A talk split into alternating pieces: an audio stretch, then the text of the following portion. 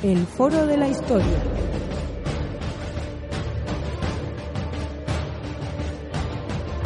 El pasado tiene mucho que contar.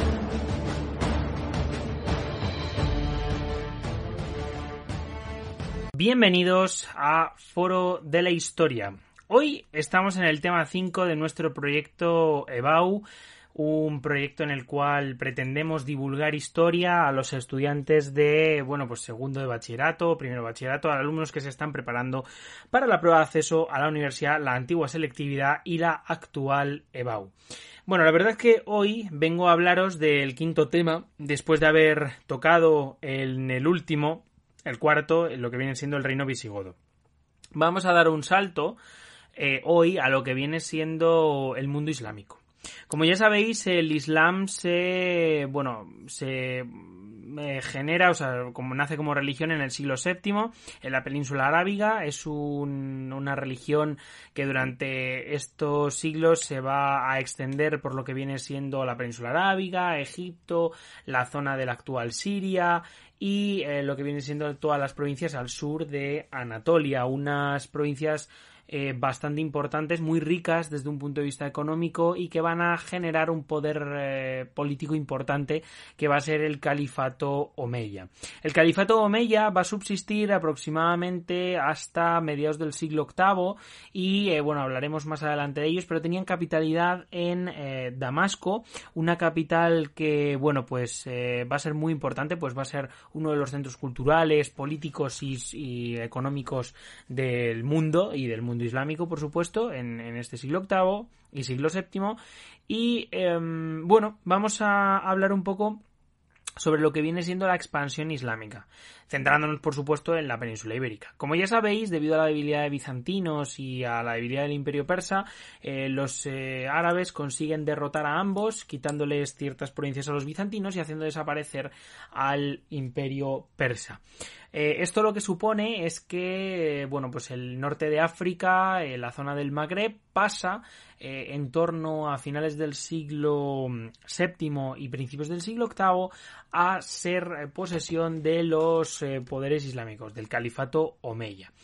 esto se da en concreto en lo que viene siendo en la península ibérica en el contexto histórico de las guerras civiles entre lo que vienen siendo eh, bueno pues los diversos las diversas familias que tenían en disputa lo que viene siendo el poder político teniendo en cuenta que el reino visigodo era un reino electivo. Entonces nos situamos en el año 711 momento en el que el rey Rodrigo está mm, reinando en este momento y que bueno pues ha tenido una pequeña sublevación en el norte de la península ibérica.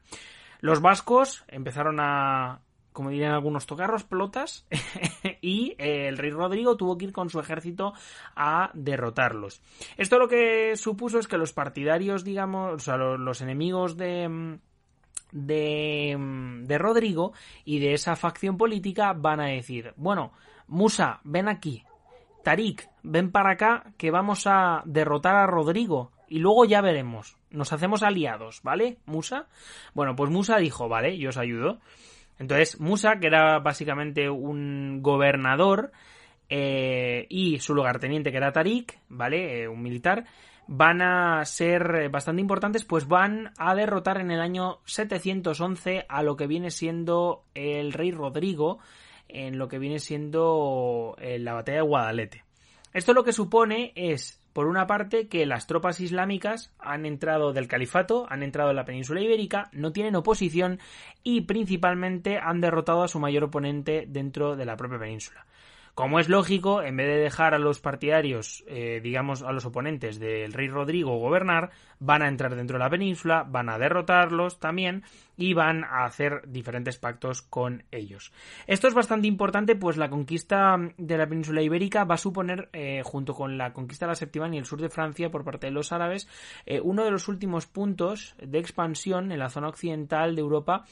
por parte del califato. En torno al año 720 y 725, básicamente eh, se conquista la Septimania, territorio que antes pertenecía a los visigodos, y eh, este avance va a ser parado en el año 732 por los francos, que derrotan en Poitiers al ejército islámico y que van a echar a lo que vienen siendo los árabes hacia la península ibérica, o sea, debajo de los Pirineos.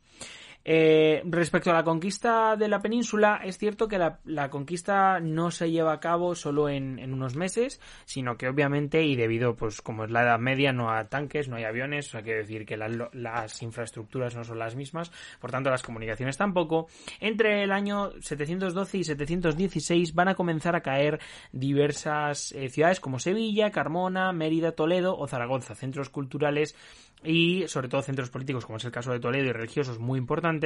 y van a constituir bueno pues lo que viene siendo el baliato de bueno pues el baliato de Córdoba no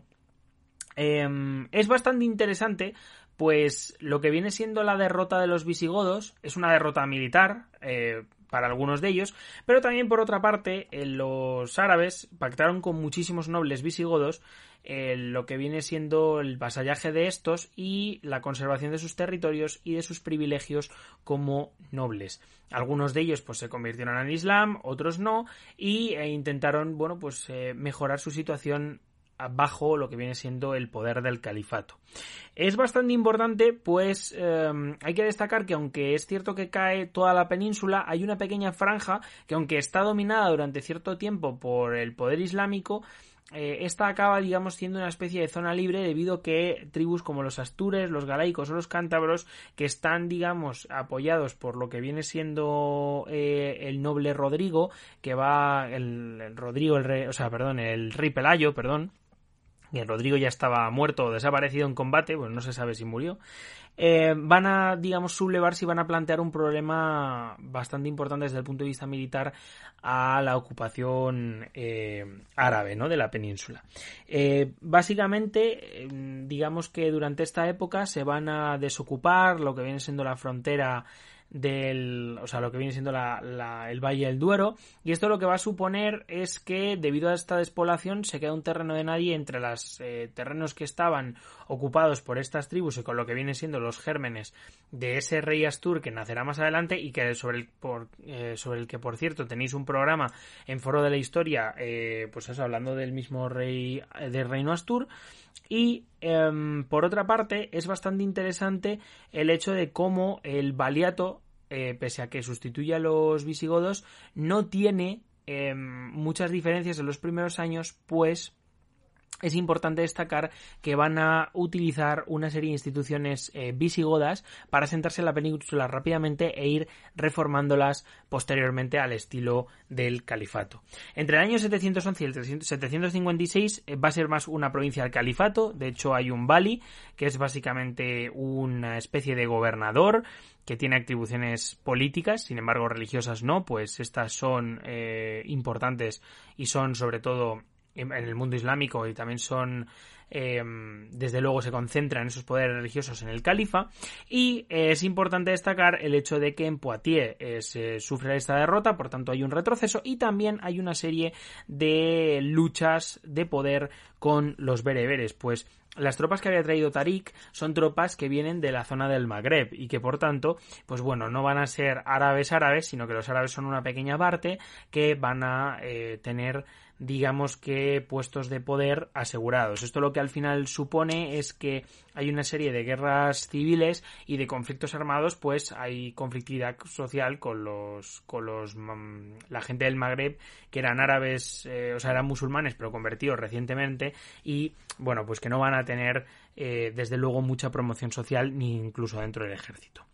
Entre el año 756 y el 929 ocurre, o sea, tenemos una figura desde el punto de vista político que es el Emirato Independiente o el Emirato de Córdoba.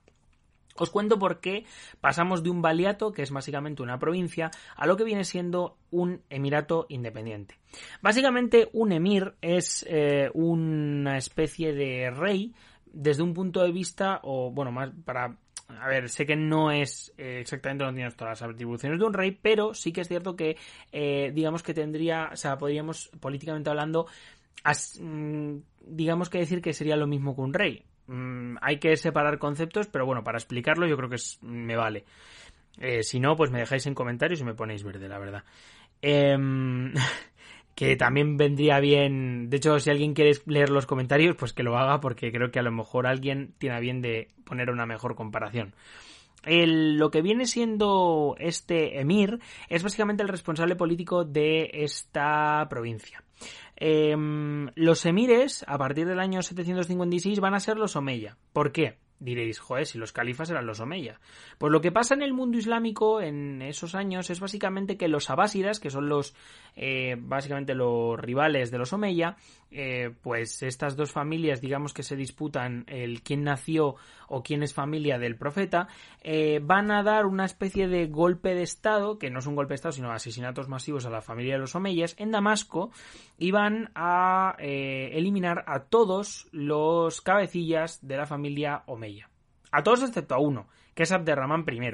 que debido a que tiene una serie de contactos en el norte del Magreb, va, digamos, a huir de Damasco, a huir, eh, digamos, a hurtadillas, y sin que le pillen va a llegar a la península ibérica. ¿Qué va a suceder? Que digamos que gracias a que dentro de la propia península ibérica eh, este, este Abderramán I va a tener eh, muchísima, muchísimo apoyo, eh, bueno, pues va a fundar un emirato independiente de la zona de Bagdad, porque la capital ya no va a estar en Damasco, sino que va a pasar a Bagdad, en, ese califato abásida.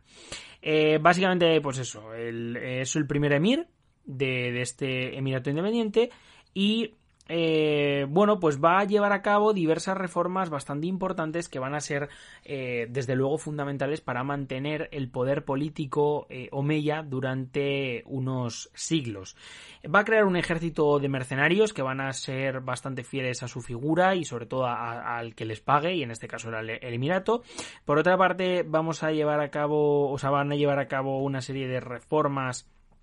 y nombramientos de jueces, que en este caso son los cadíes, que son afines a él para controlar las instituciones de ese estado emiral.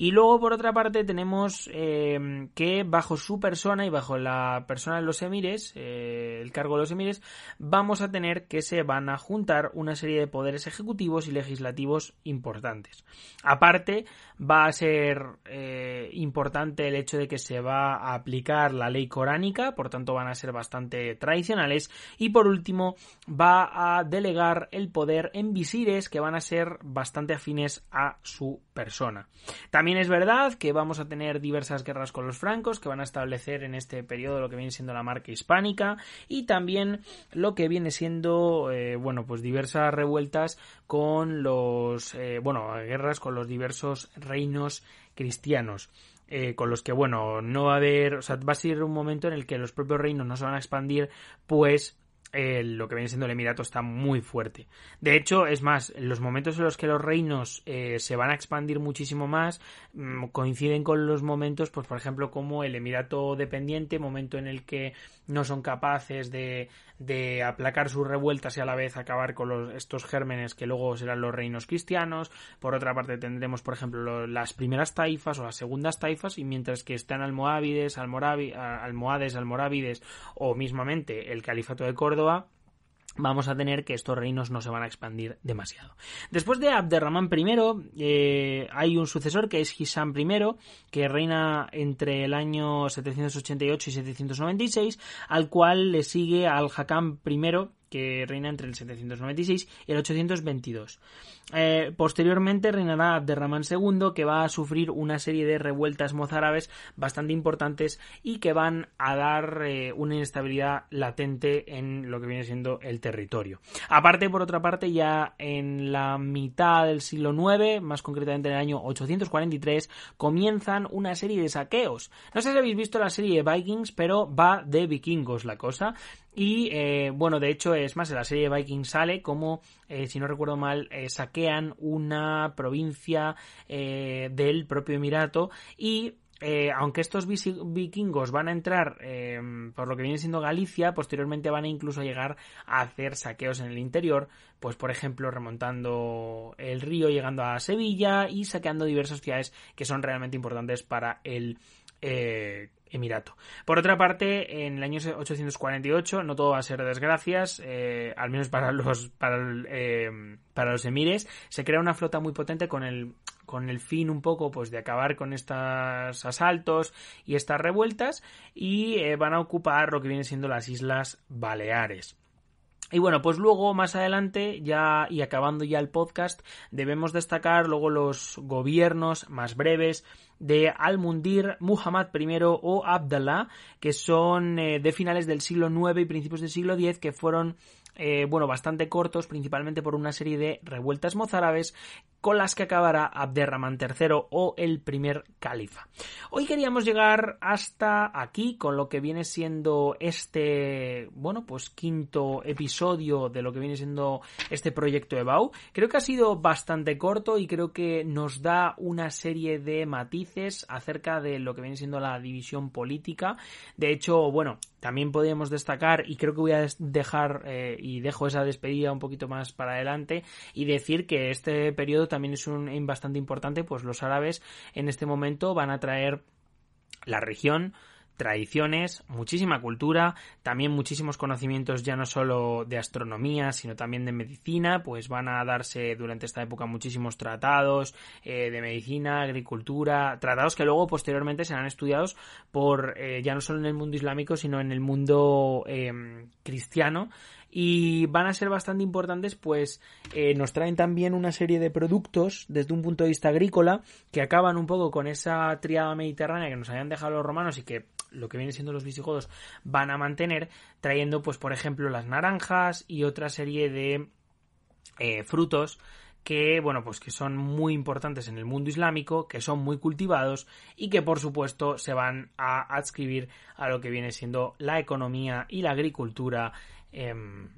eh, de la península ibérica. Dicho esto, ahora sí me despido. Muchísimas gracias. Darle un buen like en YouTube. Eh, dadle un buen like también en Evox por si os apetece. Y nada, comentarios están bastante bien. Yo creo que los vamos a ir leyendo. Yo creo que vamos a empezar a leer comentarios. Así que todos los comentarios que pongáis los intentaremos leer. Muchísimas gracias y nos vemos en el sexto capítulo con el califato y lo que viene siendo hasta la caída del reino nazarí de Granada. Chao.